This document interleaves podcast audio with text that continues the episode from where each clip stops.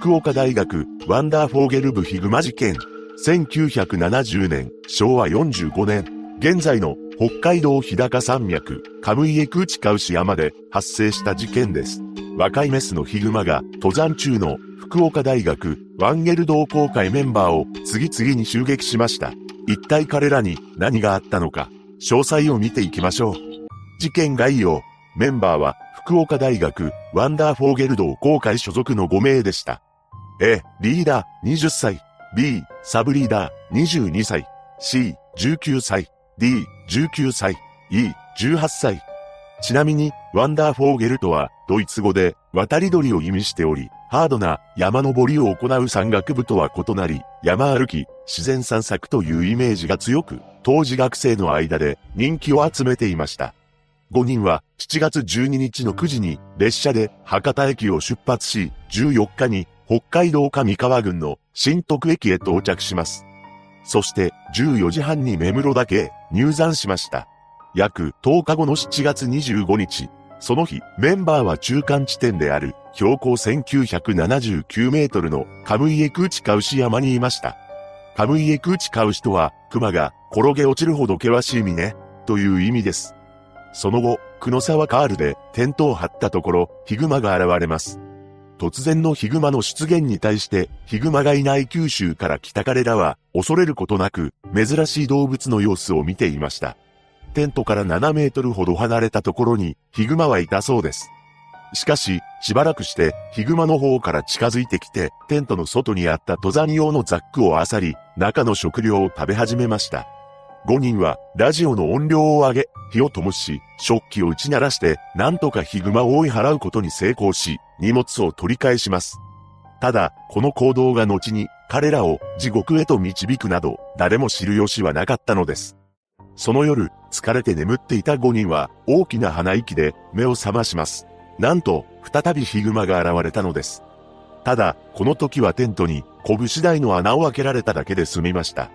さすがに身の危険を感じた5人は交代で見張りを立てますが、その夜、ヒグマが現れることはなかったと言います。翌7月26日の早朝、結局、恐怖のため一睡もできなかった5人の前に、再びヒグマが現れ、必要にテントを引っ張り続けたのです。5人はテントを捨て、外に退避しましたが、ヒグマはテントを引き倒し、登山用のザックを漁っていました。何度もヒグマが現れることから、リーダーの A は B と E に下山して救助を呼ぶように指示します。B と E が下山していると、その途中で同じく登山をしていた鳥取大学などのグループに会いました。B と E は救助要請の伝言をして他の3人を助けるため山中へ戻ったのです。5人は昼頃に合流してテントを修繕しました。そして16時頃寝ようとしていた彼らのもとにまたもやヒグマが現れ居座ります。このままその場に居続けることが危険だと判断した5人は鳥取大学のテントへ避難するため久野沢カールを出発し歩き続けました。あたりはすでに真っ暗だったそうです。しかし、鳥取大学などのグループは、ヒグマ出没の一報を受け、すでに避難しており、もう誰も付近には残っていませんでした。5人は仕方なく夜道を歩き続けます。しかし、5人に執着し続けていたヒグマが彼らを追いかけてきたのです。必死に逃げ惑う5人でしたが、E がヒグマに襲われてしまい、帰らぬ人となってしまいました。他のメンバーは、ギャーという叫び声を聞いたと言います。残る4人でしたが、この時 C が他のメンバーとはぐれてしまいました。3人は C の名前を必死に呼び続けましたが、1回を通しただけで姿を見せなかったそうです。C とはぐれてしまった3人は、その夜、岩くずがガラガラと積み重なったガレ場で一夜を過ごしました。そして、翌7月27日早朝、その日は深い霧が出ており、視界は5メートルほどと最悪の状況でした。三人は濃い霧の中、午前8時頃まで、はぐれた E と C を探しましたが、応答はなく、一旦下山しようと動き出します。しかし、その途中で、ヒグマが、また現れたのです。今度はリーダーの A がターゲットとなり、そのまま襲われて、絶命してしまいます。その後、B と D は無事に下山し、工事現場に駆け込んで、車を借りて、18時に駐在所へ到着しました。一方、仲間とはぐれていた C は、鳥取大学グループが残したテントに駆け込み、一夜を明かしていましたが、27日の8時頃に、ヒグマに襲われたとみられ、無残な姿で発見されることになります。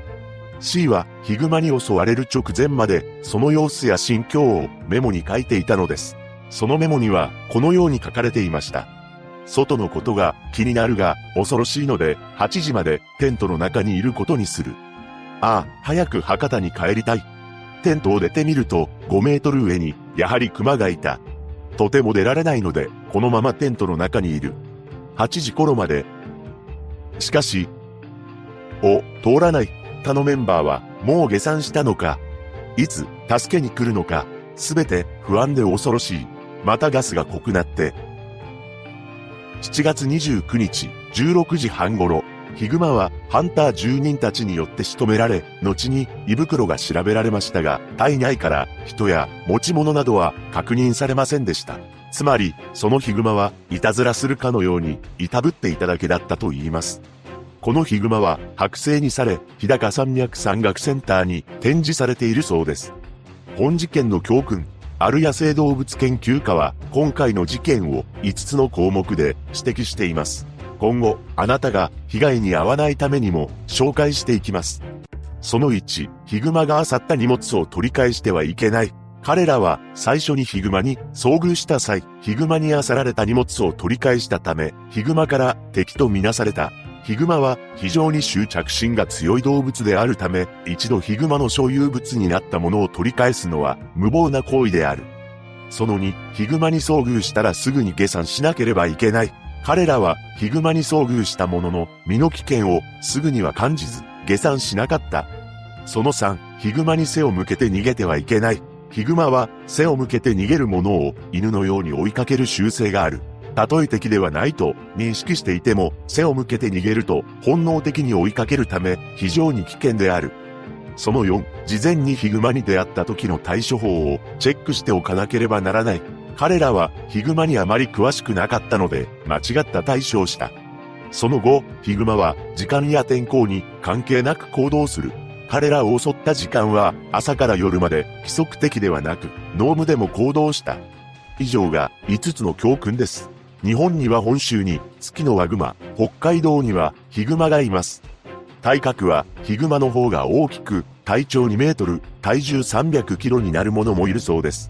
また、ヒグマは人間を見ると必ず襲いかかってくるようなどう猛ない生き物ではないと言います。ただ、この事件のヒグマのように興味本位で人間に近づいてくる例もゼロではありません。山道を歩く際に熊鈴を携帯したり、声を出したりして、こちらの存在をヒグマに知らせることで、遭遇のリスクを抑えることができます。それでも、ヒグマと対峙してしまった時は、すぐにその場を離れたり、車があれば、中で身を潜めたり、高い場所に逃げ、ヒグマが立ち去るのを待ちましょう。さらに、熊撃退スプレーというものがあり、唐辛子の成分が入っているため、用心のために持参しておくことをお勧めします。被害者のご冥福をお祈りし、再発防止を願うばかりです。